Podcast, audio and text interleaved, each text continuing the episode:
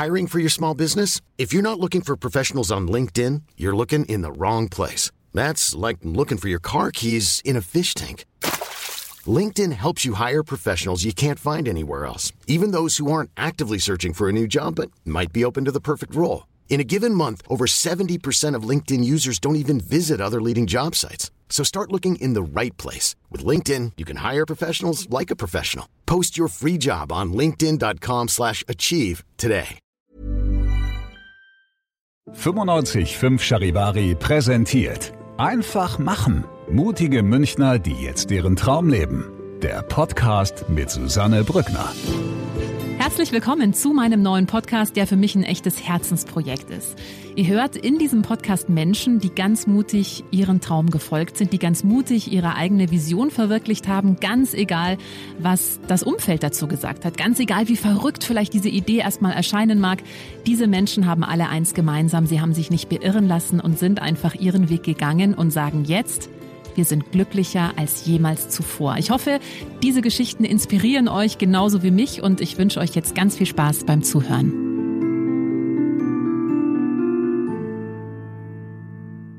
Ich freue mich sehr, dass ihr mit dabei seid bei einer neuen Ausgabe von Einfach machen.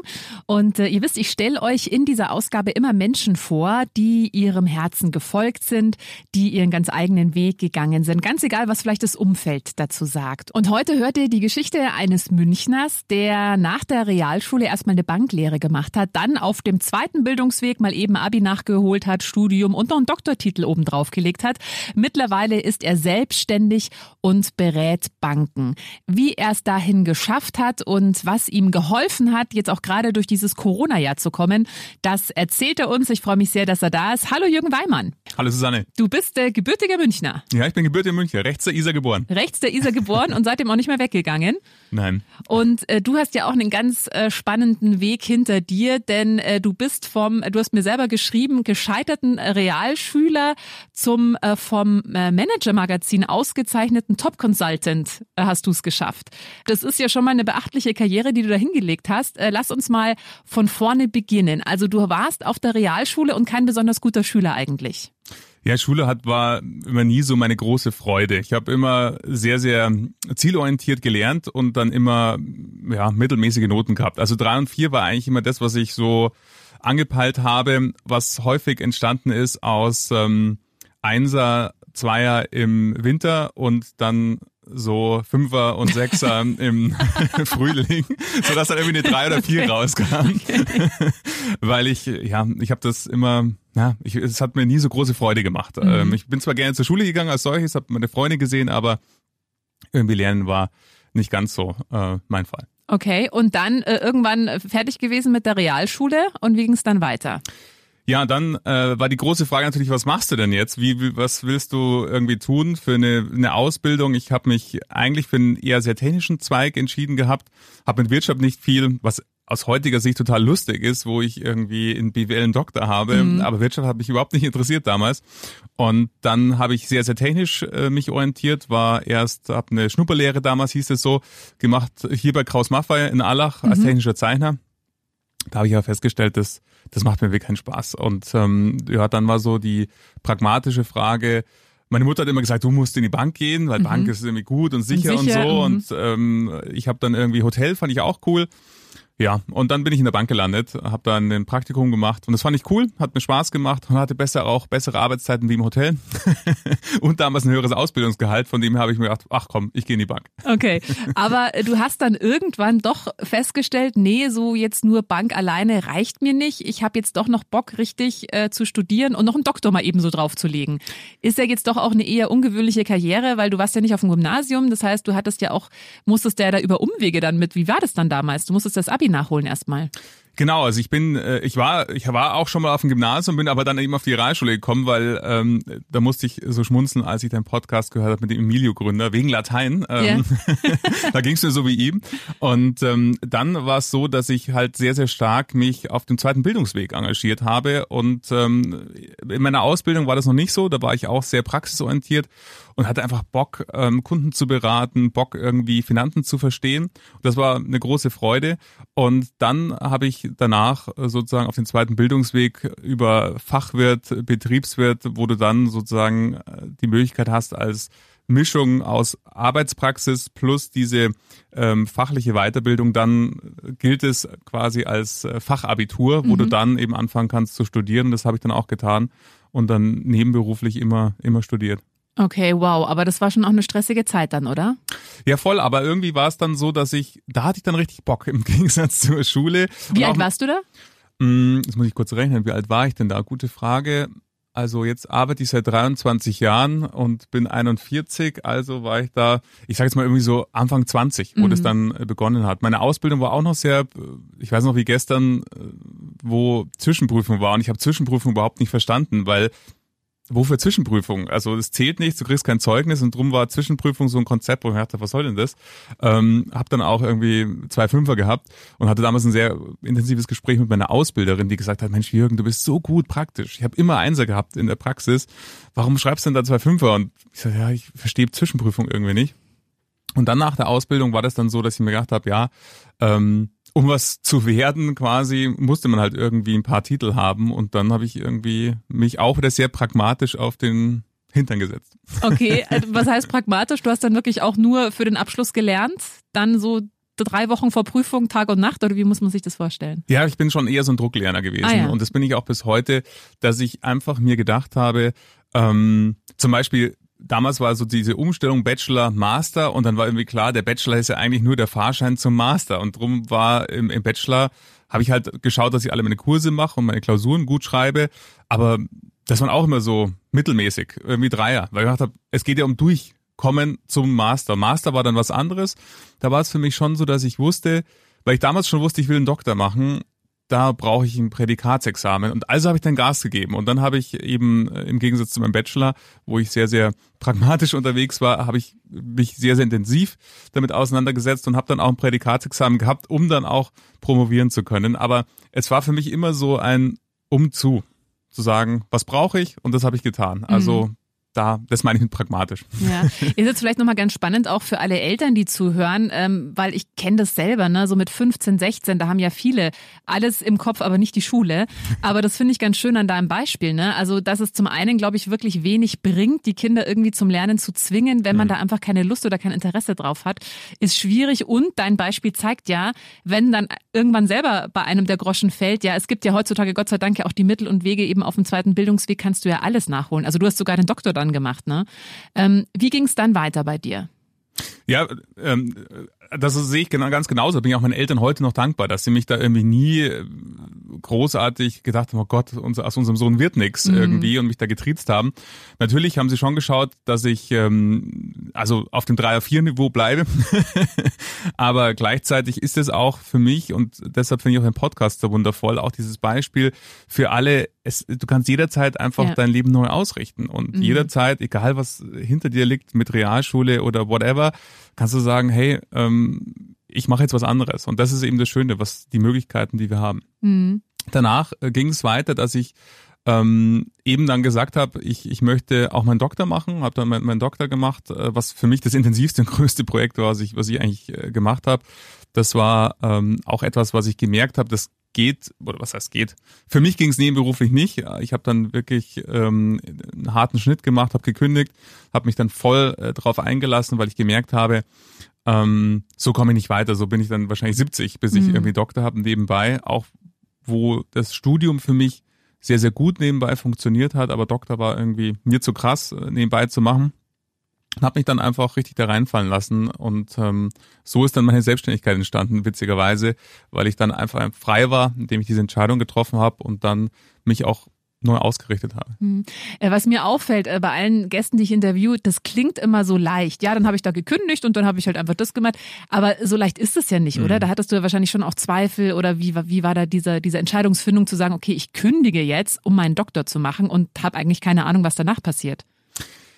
Ja, natürlich. Das, ähm, das, das ist immer, das stimmt. Äh, rückwärts schaut das alles immer so easy aus und auch irgendwie cool und auch irgendwie so schlüssig und logisch. Ich, und ich bekomme häufig diese Frage zu sagen, ja, Jürgen, es ist so bewundernswert, wie du das machst, weil bei dir funktioniert und klappt alles. Aber das ist überhaupt nicht so. Ähm, es ist, glaube ich, die, der Umgang mit dem, dem Scheitern oder der Umgang mit schwierigen Situationen. Ich glaube, das ist, das ist die, die Kunst. Und deshalb finde ich diesen Podcast auch so wundervoll, weil du Menschen inspirierst, loszulaufen. Und ich glaube, das ist es, was mein Beispiel auch zeigt, dass ich damals auch in einem Alter, wo ich ja, ich war sehr gewohnt, wenn ich mit 17 die Ausbildung begonnen habe, immer Geld zu haben. Ich bin mit 17 zu Hause ausgezogen oder mit 18 hatte ich meine eigene Wohnung, mein eigenes Auto und somit hatte ich immer die Gewohnheit, Geld zu haben und war dann später in einem Alter, wo ich ähm, gekündigt habe, da war ich ähm, 34 und da hast du halt einfach schon einen gewissen Standard. Du yeah. hast irgendwie eine Wohnung, du hast irgendwie ein Auto und dann ist es für dich schon die Frage, wie gehe ich jetzt mit weniger Geld um und wie organisiere ich mein Leben neu? Und das war für mich ein, ein Prozess, der, der ein bisschen gedauert hat. Der beginn, begann mit dem ich, dass ich mein Auto abgeschafft habe zum Beispiel. Ich sagte, hey, ich lebe in München, du brauchst eigentlich kein mhm. Auto. Aber da gemerkt habe, das macht, das hat damals was mit dem Umfeld gemacht. Dass eben die Leute dachten, boah, jetzt haben sie ihn irgendwie abgesägt oder hat er irgendwie finanzielle Probleme, weil er jetzt irgendwie sein, sein Auto, weil ich aus einer Welt kam, ich war damals in der Unternehmensberatung und da ist schon sehr, sehr viel ähm, über Status einfach mhm. sozusagen höher, schneller, weiter. Ja. Wenn du weiterkommst, wird dein Auto größer und ähm, wenn du dann auf einmal kein Auto mehr hast, war die Frage ja komisch. Jetzt läuft es nicht mehr so bei ihm. Ja, mhm. genau. Wie ist, bist du damit umgegangen? Ähm, ja, es hat mich total verwundert, ehrlich gesagt. Also ich, ich, ich habe mir ist erst durch diese Reaktionen des Umfelds bewusst geworden, wie wichtig in unserer Welt Status und zum Beispiel ein Auto ist. Ähm, ist natürlich jetzt, ich glaube, es hat sich auch ein bisschen mittlerweile verändert. Das ist ja jetzt halt auch sieben, sieben oder acht Jahre her. Da war Auto echt noch sehr relevant für die Menschen. Ähm, ich habe eher drüber geschmunzelt, ehrlich gesagt. Du hast gerade gesagt, du warst in der Unternehmensberatung und da waren Statussymbole eben schon wichtig. Ähm, war das dir nie wichtig? Weil es ist ja oft so, wenn man in so eine Welt reingeschmissen wird, dann eignet man sich ja manchmal auch die Werte an, die diese Gesellschaft hat. War das für dich nie ein Thema, das Auto so abzugeben? Total, das war für mich total wichtig. Also ich würde sagen, das war ähm, in dem ersten Teil meiner Karriere, ich war ja ähm, während meiner, also nach meiner Ausbildung in der Bank immer auf Bankenseite zehn Jahre und bin dann in die Unternehmensberatung gegangen. Mhm. Und ich, ich, ich bin heute ja noch Berater. Ich liebe Unternehmensberatung, weil es der für mich vielfältigste Beruf ist, weil man jederzeit neue Menschen kennenlernt, neue Aufgabenstellungen. Also ich liebe es, Berater zu sein. Gleichzeitig war es damals für mich ein großer Motivationsfaktor, eben Auto. Ich liebte Autos, ja. ich war totaler autonah und somit dieses, ähm, was muss ich tun, um die nächste Stufe, keine Ahnung, 1er BMW, 3er BMW, 5er BMW, mhm. also diese Stufen zu steigen. Ähm, das war für mich schon ein Teil meiner DNA. Aber irgendwann mal kam dieser Switch für mich, wo ich gemerkt habe, ja, so kann es eigentlich nicht weitergehen. Also es kann doch irgendwie nicht das Ziel sein, eben die ganze Zeit diesen Dingen hinterher zu laufen und es nützt sich einfach ab. Das klingt ein bisschen, vielleicht auch ein bisschen blöd für, für die eine oder andere Zuhörerin und Zuhörer, aber es ist halt einfach, wenn man das Beispiel Auto nimmt, es ist irgendwie geil, die, die ersten drei Wochen, aber irgendwann gewöhnst du dich wieder dran mhm. und dann ist die Frage, what's next? Okay. Und dann war mir klar, das kann doch nicht das Ziel des Lebens sein, irgendwie materiellen Dingen hinterher zu rennen. Mhm. Und ähm, dann habe ich für mich, ich bin ein sehr radikaler Mensch, wenn ich dann mal die Entscheidung getroffen habe, dann ziehe ich die einfach brutal hart durch mit sehr hoher Disziplin und auch teilweise stur. Und dann sagte ich mir, kein Auto ist die Lösung. Das kann doch nicht sein, dass du an dem Auto hängst. Und dann habe ich gesagt, so, Schnitt, jetzt gibt's kein Auto mehr. Und ja, dann habe ich gemerkt, das ist, das ist ja easy, kein mhm. Auto zu haben. Also es ist ja ähm, kein, kein großer Schritt eigentlich, aber trotzdem war es für mich ein Schritt damals in die Freiheit. Und ja. ähm, für die Befreiung, für die Kündigung, weiß ich noch wie gestern, ähm, war es dann einfach auch so, dass mein Chef sagte, Mensch, ich kann dich ja gar nicht mehr mit einem neuen Auto ködern, dass du hier bleibst. Und ähm, da habe ich eigentlich gemerkt, ähm, ich glaube, wir Menschen neigen dazu, dass wir kurzfristige Veränderungen viel zu sehr überhöhen, was das für Schmerzen sind, zu sagen, krass, jetzt müsste ich vielleicht meine Wohnung verkleinern, muss mein Auto kündigen oder was auch immer. Aber die Frage ist, was passiert mittelfristig durch diese Entscheidung? Was ja. passiert langfristig? Ja. Und das unterschätzen wir deutlich. Und das ist etwas, wo ich nur alle dazu auffordern kann, und überhöht nicht die kurzfristigen Entscheidungen, die notwendig sind, sondern schaut drauf, was kann da langfristig daraus entstehen. Und das ist es, was, glaube ich, für mich immer Teil der Motivation war, loszulaufen. Mhm. Du hast dann gekündigt, hast deinen Doktor gemacht und dann? Ja, der, der Doktor war so ein bisschen, ähm, ich habe den Doktor gemacht, äh, auch neben, äh, also erstmal Nebenberuf. Ich habe gemerkt, äh, irgendwie komme ich da nicht weiter, habe dann auf 80 Prozent reduziert und dann habe ich ihm gekündigt. Und ähm, dann wurde es mir total langweilig. Dann habe ich drei Monate richtig Gas gegeben mhm. und dann saß ich da, da fühlte ich mich so ein bisschen äh, ich dachte mir, so muss sich Martin Luther gefühlt haben. so, du stehst morgens auf, äh, gehst an den Laptop, äh, das maximal Spannendste ist, du gehst vielleicht mal in die Bib ja. und dann, äh, das war sehr langweilig. Das war einfach, es war zwar cool, ich kam super voran, aber mir haben einfach Menschen gefehlt. Mhm. Und dann hatte ich Gott sei Dank äh, Menschen, die gesagt haben, Mensch, Jürgen, was machst du denn eigentlich jetzt aktuell? Die, ähm, ich so, naja, ich mache meinen Doktor und so. Und dann entwickelte sich das eigentlich so natürlich daraus, dass ich hier einen Kunden hatte in München, der gesagt hat, Mensch, wir haben hier ein Thema, haben Sie nicht Lust, ähm, ein bisschen was für uns zu machen? Und dann war es ein cooler Mix. Hatte ich immer drei Tage Doktern und dann war ich irgendwie zwei Tage im Anzug, durfte ich wieder raus äh, mhm. in die Welt. Das habe ich sehr genossen und ähm, irgendwann habe ich dann gemerkt und das war sehr, sehr schnell, das wurde dann immer mehr irgendwie, also eigentlich habe ich irgendwie es wäre doch total geil, selbstständig zu sein. Es wäre doch einfach so cool. Jetzt warst du 17 Jahre angestellt und jetzt bist du in dem Alter, wo, mein Gott, wenn es nichts wird, dann, dann suche ich mir halt wieder einen Job. Aber warum? Jetzt bist du eh frei, jetzt probier es einfach. Und dann bin ich in die Selbstständigkeit gestartet, weiß ich noch wie gestern, wie ich mir in die Hose gemacht habe, als ich auf Launch meiner Webseite, dann, dann ist es ja real, mm, auf einmal so, yeah. und, und dann sagst du es auch, ja, ich bin jetzt selbstständig, nicht ich mache einen Doktor, sondern ich bin jetzt selbstständig. Das war für mich ein Magic Moment, äh, werde ich nie vergessen. Und ähm, ja, jetzt ist es Sechs Jahre her. Mhm. Das klingt aber so, als hättest du das eigentlich gar nicht zwingend jetzt geplant gehabt mit der Selbstständigkeit, als wäre dir das eher so zugefallen. Ja, das ist lustig. Äh, es, es klingt wirklich so, es ist auch in Teilen so. Gleichzeitig habe ich immer, ich bin ein totaler Freigeist und Freiheit ist mir so wichtig und Unabhängigkeit, hatte ich immer in mir diesen Traum, ich will was eigenes machen. Aber es war für mich, und das ist glaube ich auch etwas, was ich ähm, retroperspektiv gelernt habe, dass ich viele Menschen kenne, die immer sagen, ja, ich weiß aber nicht, was es sein könnte oder ich weiß genau, nicht, ja. was es irgendwie und sowas bei mir auch. Aber durch dieses Losgehen wird dieser Nebel lichtet sich irgendwann mal. Auf einmal merkst du, ja, das könnte es sein. Und auch jetzt diese sechs Jahre Selbstständigkeit war auch nicht so, wie es jetzt ist, wie jetzt meine Webseite aussieht oder wie ich jetzt unterwegs bin, sondern ich bin dann gestartet und wenn ich auch jetzt auf diese sechs Jahre zurückschaue, habe ich in diesen sechs Jahren vier Visitenkarten gehabt. Also ich habe halt mal, ich hab, bin gestartet eigentlich mit Service-Experte, dann habe ich mich auf Vertrieb konzentriert, weil mir Begeisterung, Kundenbegeisterung, ich liebe Begeisterung, wie entstehen Emotionen Menschen, darüber habe ich auch meine Doktorarbeit geschrieben und ja, jetzt begleite ich Unternehmen bei Veränderung. Also auch die Selbstständigkeit hat sich verändert und ich glaube, das ist für mich etwas, das warte nicht auf diesen Moment. Es wird nicht dieser Moment kommen, wo der Blitz neben dir einschlägt und auf einmal alles klar ist und du sagst, genau das ist es und das mache ich jetzt und so geht's, sondern es ist dieses Losgehen mhm. und dann ausprobieren und dann wird vieles klarer. Und so war es für mich für die Selbstständigkeit. Ich habe dann gemerkt, ja, das ist echt total cool, irgendwie selbstständig zu sein. Und ich hatte auch Struggles, jede Menge. Äh, und die habe ich heute noch. Mhm. Und es ist dieses Loslaufen. Was würdest du denn jetzt Menschen raten, die zum Beispiel unglücklich sind in ihrem Job? Die sagen ja dann, naja, ich kann ja jetzt nicht einfach kündigen, ich muss ja meine Miete bezahlen, das geht ja alles einfach nicht so. Du, wenn ich dich jetzt so richtig verstanden habe, sagst doch, das geht schon. Also der Weg kommt dann schon oder es kommt dann schon eine Idee, wie es weitergehen kann. Genau, es ist, also aus meiner Sicht ist es der Mix aus sehr, sehr guter Vorbereitung. Was für mich zum Beispiel dieses war, schau dir deine Fixkosten an. Mhm. Brauchst du die wirklich? Und vieles ist Kopfkino. Brauchst du, in meinem Fall eben, brauchst du ein Auto? Nein, du brauchst kein Auto. Brauchst du diese äh, große Wohnung? Nein. Also es geht ja nicht darum, dass du nie wieder in einer größeren Wohnung lebst.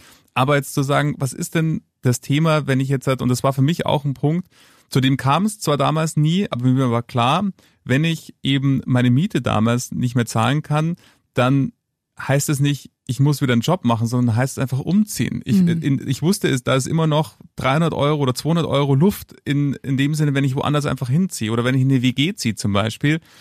So what? Es ist einfach, also ich kann nur sagen, schau dir deine Fixkosten an, egal was dein Umfeld sagt und egal was irgendwie Leute sagen, sagen, hey, du kannst doch jetzt nicht, keine Ahnung, da mit, mit 30, 35 da oder 40, whatever, egal wie alt, kannst du auch nicht das machen. Ähm, Nein, du kannst das, wenn du das willst. Also das ist für mich immer dieses Thema, kurzfristig ist das schmerzhaft und ich habe auch Nächte gehabt und Tage gehabt, wo ich mir dachte, boah, ey, jetzt, jetzt bist du irgendwie im mittleren Alter, jetzt bist du 35 und jetzt hockst du hier und irgendwie hast du keine Kohle, musst irgendwie schauen, gehe ich jetzt weg oder gehe ich nicht weg? Das kann doch nicht sein. Das ist doch eigentlich, kann doch nicht das Ziel gewesen ja. sein. Aber da war mir immer klar, mittel- und langfristig wird es sich auszahlen. Und deswegen ist es für mich so, schau dir deine Fixkosten an, egal was dein Umfeld sagt, hör auf die Leute, die da sind, wo du vielleicht hin willst und letzten Endes fang einfach an und hab etwas, wo du sagst, da laufe ich hin. Weil das ist das, was einen dann zieht, wo man dann in den schwachen Momenten hinschaut.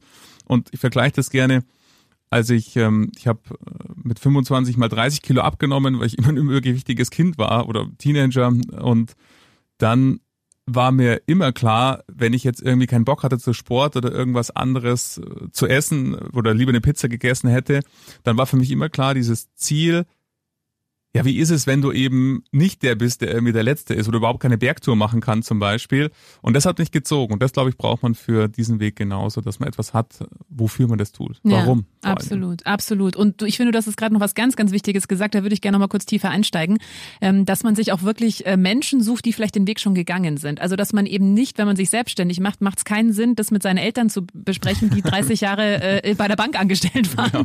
Das merke ich auch immer wieder. Also, das ist mhm. wirklich wichtig, dass man sich da auch das Umfeld Umfeld kreiert, was einen da unterstützt und eben Menschen sucht, die ja wie so Mentoren sind, ja die Vorbilder sind, die den Weg schon gegangen sind, die wissen, welche Stufen da kommen, vielleicht auch die gleichen Ängste hatten. Ja, absolut. Und gerade jetzt ist es ja umso einfacher. Wir haben Podcast, wir haben irgendwie YouTube-Videos ohne Ende. Also es ist oftmals gar nicht so. Natürlich ist es am schönsten, wenn man wahrhaftigen Menschen hat an, an seiner Seite. Aber das darf keine Ausrede sein, wenn man das nicht hat. A, ja. kann man die finden. Ja. Bei, wir kommen ja auch hoffentlich bald wieder in eine Zeit mit Veranstaltungen, wo man sich treffen kann.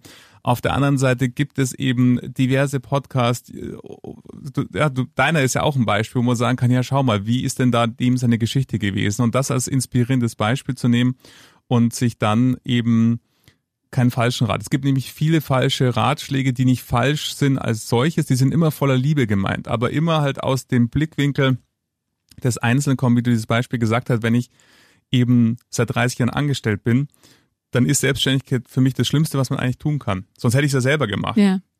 Und somit ist der Ratschlag gut gemeint und gleichzeitig aber eben aus einem anderen Blickwinkel. Und ich glaube, das ist immer wichtig, Ratschläge anzunehmen von Menschen, die eben da sind, wo man selber hin will, weil die dann eben diesen Weg gegangen sind. Und ähm, da bin ich auch froh, dass meine Eltern zwar schon immer mit Sorge auf die Dinge geblickt haben und ich glaube heute noch teilweise denken, Mensch, ähm, wie kommt der Bur durch? Jetzt mit Corona. ja, genau aber ähm, trotzdem losgelassen haben. Ja, und auch ein ganz wichtiger Punkt, das merke ich immer wieder, ähm, dass wir auch immer noch, und ich glaube, das kommt tatsächlich von unseren Eltern noch so das Bild haben, Erfolg bedeutet, 30 Jahre dasselbe zu machen. Ja. Also das ist eher, wenn man dann oft wechselt, du hast vorhin gesagt, du hast viermal deine Visitenkarte gewechselt, hattest immer wieder andere Schwerpunkte. Also dass einem auch, glaube ich, klar sein muss, dass, dass dass da auch nie ein Ende des Wegs erreicht ist und man sagt, okay, das ist jetzt meine Position, das mache ich jetzt den Rest meines Lebens, sondern dass man einfach offen sein muss, dass sich das auch wieder verändern kann oder dass man selber vielleicht dann merkt, okay, das hat mich jetzt interessiert, da habe ich jetzt alles verstanden, jetzt bin ich eigentlich durch mit der mit der Geschichte, wie bei dir mit der Bank, wo du gesagt hast, hat dir Spaß gemacht, aber irgendwann hat man so vielleicht für sich das Gefühl, okay, jetzt kann man das, jetzt interessiert mich was anderes, dass man da offen und flexibel auch bleibt. Ja, total. Also für mich war es dieser Wechsel des Blickwinkels. Ich mache heute noch 90 Prozent Bankenbereich mhm. und, und Finanzszene, weil ich es einfach cool finde, es macht mir Spaß, aber eben aus einem anderen Blickwinkel. Und ich glaube, das ist entscheidend, da diese Offenheit äh, zu behalten, aber gleichzeitig auch nicht dieses dogmatische. Es, es heißt ja auch umgekehrt nicht, wenn ich einen Job habe, wo ich sage, der macht mich 30 Jahre glücklich, ja umso besser. Äh, kein Problem. Es ist auch okay, dieser Weg. Ich glaube, niemand, das muss nicht jeder selbstständig machen, weil oftmals äh, erscheint es oftmals immer so, dass nur in der Selbstständigkeit äh, gelingt ähm, Erfüllung. Das glaube ich überhaupt nee, nicht. Das glaube ich auch nicht. Ähm, es ist immer die Frage, und das war vorher eine Frage, wenn man unzufrieden ist, was, was könnten Schritte sein? Und es sind immer die kleinen Schritte, die dann in der Summe zu irgendetwas führen, wo man sagt, ja, jetzt ist es eigentlich so und das kann ich jetzt voller Dankbarkeit und Glück sagen, dass ich jetzt das Gefühl habe, jetzt bin ich angekommen. Aber das liegt eben an dem Losgehen und dieses Angekommensein bezogen auf, welche Inhalt hat meine Aufgabe, wie fühle ich mich dabei und auch das überhaupt transportieren zu können. Was ist denn eigentlich meine Mission? Das kann ich jetzt, aber das Jetzt ist eben, und da animiere ich immer ganz, ganz viele Menschen, wenn sie mich fragen, wir schauen halt immer auf die Fassade des Jetzt. Wenn ich jetzt meine Webseite anschaue, da sind da irgendwie, keine Ahnung, über 100 Artikel, Veröffentlichungen, Presseveröffentlichungen und so weiter. Aber das ist eben jetzt so. Jetzt nach sechs Jahren, wo es gab mal einen Artikel, den ich äh, mir in die Hose gemacht habe, ihn mhm. für veröffentlichen. Und ich glaube, das ist immer ganz wichtig, dass wir uns bewusst machen, wir schauen immer nur auf die Fassade von, von Wegen und auch auf Endergebnisse. Also wie, was ich in der Musik, wir sehen immer nur die, die jetzt bei euch im Radio kommen, mhm. aber es gibt so viele andere, die wundervolle ja. Musik machen. Ja. Und auch die, die wir jetzt sehen, sind einfach einen langen Weg gegangen dafür, genau. dass sie jetzt bei Charivari gespielt werden. Mhm. Und ähm, oftmals lassen wir uns von diesem Endergebnis täuschen, überhaupt gar nicht loszulaufen. Ja, das ist, glaube ich, genau der Punkt. Also ich, wir kennen ja alle diese Menschen, die in ihrem Job oder mit ihrer Beziehung unglücklich sind, aber sich nicht trauen, was zu Voll. verändern, weil sie zum einen vielleicht gar nicht wissen, in welche Richtung oder Angst davor haben, dass es dann eben, dass sie dann unter der Brücke schlafen müssen, weil dann alles schief geht.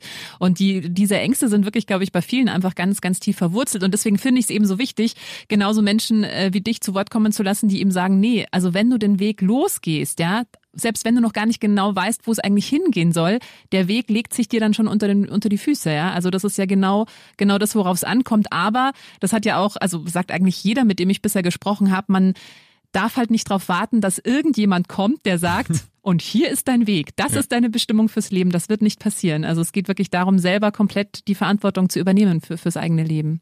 Und auch eben nicht, weil du gerade Angst gesagt hast, äh, nicht ähm, auf den Moment zu warten, keine, wo man keine Angst ja, hat. Ja. Weil Angst ist unser ständiger Begleiter. Und äh, in dem Sinne, die besten Träume liegen hinter der Angst. Und das ist einfach dieses permanente, ich nenne das gerne immer Selbstmanagement. Also wie manage ich meine eigenen Emotionen? Weil ich habe auch heute noch Angst. Aber die Angst wird halt anders. Während du vielleicht am Anfang der Selbstständigkeit Angst hast, gewinne ich Kunden, die ich begeistern kann für meine Dienstleistung, hast du dann später einfach Angst zu sagen, krass, ähm, wie kriege ich denn hin, so viele Kunden parallel vielleicht zu handeln? Also die Angst ist, zahlen die die Rechnung? Also die Angst ist immer da, sie wird nur anders und ich glaube, das ist ganz wichtig. Es gibt keinen angstfreien Moment und ist das vollkommen okay.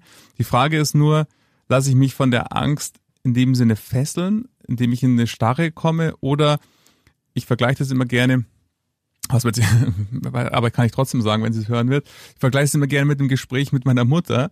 Ähm, und das ist so ein innerer Dialog, wo eben meine Mutter sagt, hast du an A, B, C, D gedacht? Und ich dann sage, ja, A mache ich so, B mache ich so, C mache ich so. Und ja, aber hast du auch an D gedacht? Ja, da habe ich auch dran gedacht. Oder aber habe ich nicht dran gedacht, aber danke, dass du es mir das sagst. Und irgendwann mal ist es so ein Dialog, der endet mit, okay, ich sehe, du hast dich gut vorbereitet, mach's. Mhm. Und das ist äh, so dieser innere Dialog, den ich auch oft heute noch mit meiner Angst selber führe, wo man sagt, ja, danke, dass du mich darauf hinweist, dass jetzt mit Corona die gesamte Beratungsbranche kaputt gehen könnte und ähm, du keine Kunden mehr hast. Aber gleichzeitig sehe ich viele andere Themen, die man trotzdem noch machen könnte und deshalb mache ich weiter. Und ich glaube, das ist es. Es gibt keinen angstfreien Moment. Mhm. Die ist unser Begleiter. Ja, wie, wie ist es denn jetzt, wie, wie stark hat dich denn jetzt dieses Corona-Jahr, was jetzt hinter uns liegt, getroffen? Es ist ja noch nicht vorbei, aber wie ist, du hast schon gesagt, du willst dabei bleiben, also bei, bei dieser Unternehmensberatung und bei dem Coaching. Ähm, aber wie, wie viele angstvolle Momente hattest du denn in den letzten, in den letzten zwölf Monaten? Oh, total, total viele. Ich, äh, also 2020 war, war ein total hartes Jahr. Ich bin sehr, sehr gut in dieses Jahr gestartet und ähm, ich halte viele Vorträge und habe mich sehr gefreut, dass ich so viele Vortragsbuchungen hatte wie noch nie zuvor in meiner Selbstständigkeit. Und dann kam der Lockdown und dann ja, wissen wir alle, mhm. alle Veranstaltungen abgesagt. Eine ähm, und das war ja so ein komischer Übergang auch. Jetzt sind wir wieder in einer anderen Phase. Jetzt halte ich viele virtuelle Vorträge, aber 2020 bis, sage ich jetzt mal, August, September waren die Unternehmen mit ganz anderen Dingen beschäftigt. Die Technik war noch nicht so weit. Also vieles, was jetzt wieder normal ist, wo wir sagen, wir können auf virtuelle Konferenzen Vorträge halten, war damals nicht der Fall. Die sind einfach schlicht ausgefallen und da habe ich natürlich auch ganz viele Momente gehabt, wo ich mir dachte, boah, wie geht es jetzt weiter und wie kriege ich das hin? Hab aber auch da mich immer wieder besonnen zu sagen, die Frage ist ja auch immer, wenn wir Probleme sehen, dann merke ich oft, dann sind wir ja nicht im Hier und Jetzt, sondern das Problem ist meistens morgen, übermorgen oder noch weiter weg. Und das war für mich auch immer so dieses Angstmanagement zu sagen, habe ich heute ein Problem? Nein. Ich habe zu essen, ich kann meine Wohnung, ich kann sie für diesen Monat bezahlen, ich kann sie sogar auch noch für den nächsten Monat bezahlen. Somit alles gut. Und das ist auch wieder dieses Thema, ähm, die Angst wird am größten, wenn wir irgendwo in der Zukunft sind. Und die Frage ist, a, keine Ahnung, ich weiß es nicht. Ich wünsche mir sehr, dass ich in acht Wochen noch lebe, aber ich weiß es einfach hm. nicht. Das muss man sich einfach bewusst machen. Somit, wenn dieses Problem theoretisch eintritt, hoffe ich natürlich, dass ich noch lebe, aber es muss, ist nicht, ist nicht gesagt. Und deshalb eben zu sagen, und so habe ich mich einfach Monat für Monat durchgehangelt, habe dann die Zeit eben ich vergleiche das gerne, wenn ich morgens aufstehe und sage, boah, was für ein Scheißtag, dann sieht man verschiedene Punkte, die einen darin bestätigen, dass das ein Scheißtag ist. Und wenn ich aufstehe und sage, boah, ich bin voller Vorfreude, was wird mir dieser Tag heute schenken, dann sehe ich eben diese Dinge. Boah, die Sonne scheint, wie cool ist es, heute hier bei dir zu sein, dieses Gespräch zu führen. Das macht einem mit einem was. Schaue ich auf die Chancen, das, was da ist oder das, was fehlt. Ich habe mich auf das fokussiert, was da war und das hat mich durch dieses Jahr gebracht. Aber auch das ist eine tägliche Erinnerung mhm. und, und, und Arbeit. Und von dem her, jetzt blicke ich voller, Vorfreude, äh, voller Freude zurück. A, weil ich glaube, wenn du dieses Jahr geschafft hast in der Selbstständigkeit, dann kann eigentlich nicht viel mehr kommen. in dem Sinne. Ähm, deshalb fühle ich mich jetzt maximal vom Leben äh, vorbereitet auf alles, ja. was noch kommen mag und gleichzeitig ich bin noch da. Mhm. Von dem her, und es ist mir auch noch gelungen, dass ich ähm, zwei Auszeichnungen in diesem Jahr gewonnen habe, mhm. in diesem total krassen Corona-Jahr äh, für mich. Und deshalb bin ich sehr dankbar darüber. Aber auch hier, es ist nicht einfach geschenkt, sondern es ist einfach, bleib auf diesem Weg und mhm. lauf weiter in dem Sinne. Ja, du hast jetzt viel davon gesprochen, vom, von Angstmanagement, dass es wichtig ist, wo man seinen Fokus hat und so weiter. Ähm, wie kamst du denn generell dazu, dich so intensiv damit zu beschäftigen, mit Mindset, mit äh, eben, worauf ich mich fokussiere? Hast du irgendwie mal eine Therapie gemacht? Hast du äh, Bücher gelesen? War das immer schon ein Hobby von dir?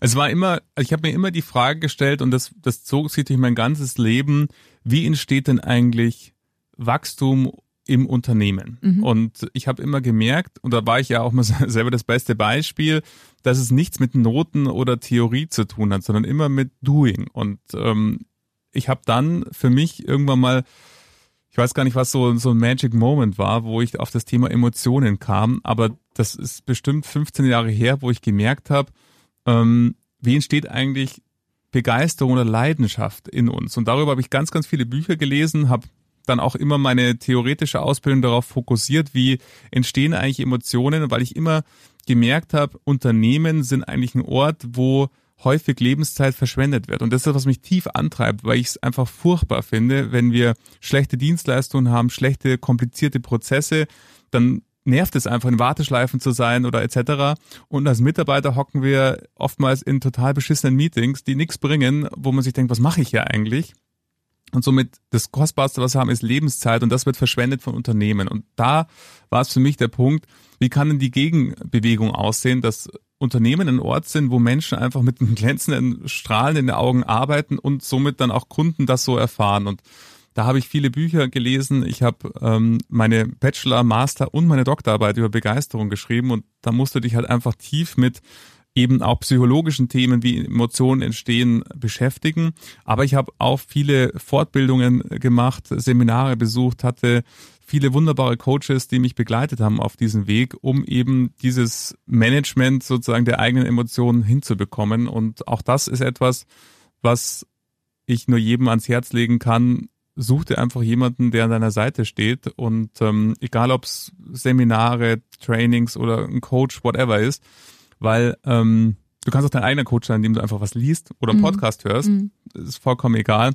Aber hab was, wo man eben in den dunklen Stunden merkt, hey, es gibt auch noch die andere Seite. Es gehen nicht alle pleite. Es ist nicht so, ähm, auch das Thema ähm, in Deutschland, auch wenn wir immer denken, wir liegen unter der Brücke, aber es wird nie passieren. Und auch das sich immer bewusst zu machen, in dem Sinne, dass selbst wenn das Worst das Schlimmste, was wir uns vorstellen, vorstellt, dann fallen wir von, wenn wir sagen, zehn ist wunderbar und, und eins ist irgendwie ähm, die Wittelsbacher Brücke, dann fallen wir ja maximal auf eine drei, mhm. wo wir sagen, okay, wir, wir kriegen eine Wohnung und kriegen Unterstützung. Ich glaube, wir leben da in einem wunderbaren Land. Mhm. Ähm, und das sich aber, wir denken immer an die Brücke, ja, genau. das sich bewusst zu machen. Ich glaube, das ist immer ganz wichtig. Mhm. Ja, ich finde es ganz interessant, was du gerade sagst, weil das merke ich tatsächlich. Äh, ich habe jetzt eben mit, mit vielen gesprochen, die selbstständig sind und die alle sagen eigentlich, dass tatsächlich es wichtig ist, auch in die eigene Persönlichkeit erstmal zu investieren. Mhm. Also eben, äh, wie du es gemacht hast, ja, Seminare besuchen, die sich so mit persönlicher Weiterentwicklung äh, beschäftigen, weil du eben als Selbstständiger wirklich stabil sein musst, auch in deiner Persönlichkeit, weil da kann es eben viele Stürme, jetzt eben wie mit Corona, ja. Das macht ja auch emotional mit, mit einem was, wenn man weiß, okay, jetzt wird da alles abgesagt, man verdient erstmal kein Geld. Und genau dann ist es halt wichtig, wirklich ähm, für sich stabil zu sein oder Menschen zu haben, die einen da auch ähm, durch, durchhelfen. Also äh, finde ich interessant, dass, äh, wie gesagt, ich habe das von, von jedem gehört, der, äh, den ich bisher interviewt hatte, der selbstständig ist, dass das einfach ein ganz wichtiger Punkt ist. Lass uns zum Abschluss noch kurz über deine Auszeichnungen sprechen. Du hast es gerade schon erzählt. Äh, trotz dieses schwierigen Corona-Jahrs bist du zweimal ausgezeichnet worden. Einmal von dem Manager-Magazin als Top Consultant und einmal von der Wirtschaftswoche. Ne? Mhm. Äh, wie kam es dazu? Ja, das ist total verrückt. Ähm, darüber freue ich mich auch sehr, dass ähm, es sind, sind beides Auszeichnungen, die Kunden verleihen. Also man bewirbt sich sozusagen für diese ähm, für diesen Award und dann werden Kunden befragt, die man meldet. Ähm, letzten Endes, äh, es waren insgesamt ähm, über 15 Projekte, die ich dort dann als Referenz äh, hingemeldet habe, wo es dann äh, Gespräche gab mit den äh, Auftraggebern und den Projektleiterinnen und Projektleitern. Und auf Basis dieses äh, Votings gibt es dann eben ein, ein, Ranking, wo es dann eben darum geht, diesen Award zu bekommen. Und ähm, Awards sind natürlich immer schön, ausgezeichnet zu werden. Ich freue mich deshalb ähm, besonders über diese Auszeichnung, weil sie A von den Kundenstimmen her äh, letzten Endes entstanden sind, dass, dass die Arbeit wirkt, die, die, die ich voller Herzblut mache. Und auf der anderen Seite, dass es eben auch von einer externen Fachjury, so war es bei dem Best of Consulting Award, hier eben die Vorgehensweise, die sich in vielerlei Hinsichten unterscheidet von, von vielen anderen äh, Vorgehensweisen, dann eben auch bewertet wurde. Und das hat mich sehr, sehr gefreut ähm, und war auch für mich ein großer Träger für dieses Corona-Jahr zu mhm. sagen, dass das äh, funktioniert hat. Und auch sehr lustig, ich bin ja eine One-Man-Show und dann ähm, mit, ich glaube, das nächstgrößere Unternehmen hat irgendwie 20 Mitarbeiter gehabt, die auch ausgezeichnet wurden. Das war irgendwie lustig. Dann mhm. auch ähm, kriegt man so einen Benchmark-Report, wo dann immer verglichen wird, äh, wie ist, ist man zu den anderen und das war halt, da habe ich immer maximal äh, abgekackt, weil ich halt immer nur einer bin. Ja. Aber es war trotzdem äh, toll, diese Auszeichnung zu bekommen. Ja, schöne Motivation. Voll. Äh, wenn du jetzt mal aufs Jahr 2021 äh, blickst, äh, was wünschst du dir für dieses Jahr? Ach, ich wünsche mir ja, vieles. Ich wünsche mir äh, wieder wilde Partys, ich wünsche mir schöne Begegnungen, ich wünsche mir Veranstaltungen, vor allen Dingen dieses, mir fehlt ähm, menschlicher Kontakt ähm, und menschliche Ausgelassenheit. Ich glaube, dass ähm, letzten Endes danach dursten wir alle. Ich meine, wenn man uns anschaut, gestern, auch wenn wir als Münchner keine Faschings äh, großartigen Fans sind, aber trotzdem einen unsinnigen Donnerstag, wo irgendwie nichts passiert. Und äh, wenn man an nächste Woche denkt, Rosenmontag, Faschingsdienstag, passiert auch nichts. Mhm. Dann wünsche ich mir vor allen Dingen, dass ähm, das Thema Corona wieder in den Hintergrund äh, tritt, dass, dass wir als Menschen nicht mehr Angst voreinander haben äh, in, in der Begegnung, sondern dass wir uns wieder ausgelassen einfach in die Arme nehmen können und ähm, einfach ja, letztendlich ähm, in Bars stehen, in unserem schönen München, in Restaurants essen gehen können, äh, an der Isar sitzen, whatever. Das wünsche ich mir vor allen Dingen am allermeisten. Ja, da glaube ich, können wir alle sagen, ja, da sind wir dabei. Das unterschreiben wir. Jürgen, ganz herzlichen Dank, dass du da warst. Äh, sehr, sehr spannendes Gespräch war das. Äh, ich hätte gerne auch nochmal, vielleicht machen wir nochmal eine zweite Folge, wo wir mal drüber sprechen, wie man eigentlich Menschen begeistert, was Begeisterung eigentlich ist. Auch ein sehr, sehr spannendes Thema. Aber für den Moment, schön, dass du da warst. Vielen Dank. Sehr gerne geschehen. Danke für die Einladung, Susanne. Ja, und wenn euch diese Folge gefallen hat, dann freue ich mich sehr, wenn ihr meinen Podcast abonniert, wenn ihr die Folge teilt oder natürlich auch, wenn ihr mir einfach einen Kommentar hinterlasst, ähm, zum Beispiel bei Apple Podcast. Und wenn ihr sagt, hey, ich habe selber eine ganz interessante, spannende Lebensgeschichte hinter mir, dann äh, könnt ihr mir gerne eine E-Mail schicken an einfachmachen.charivari.de und vielleicht hören wir uns dann ja schon bald in einer neuen Ausgabe hier im Podcast.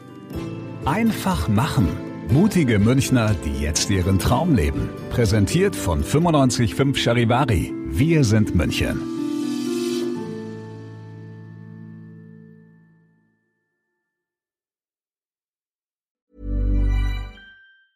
Hi, I'm Daniel, founder of Pretty Litter. Did you know cats tend to hide symptoms of sickness and pain? I learned this the hard way after losing my cat, Gingy. So I created Pretty Litter, a health monitoring litter that helps detect early signs of illness by changing colors, saving you money and potentially your cat's life. Pretty Litter is veterinarian developed, and it's the easiest way to keep tabs on your fur baby's health right at home. Go to prettylitter.com and use code ACAST for 20% off your first order and a free cat toy. Terms and conditions apply. See site for details.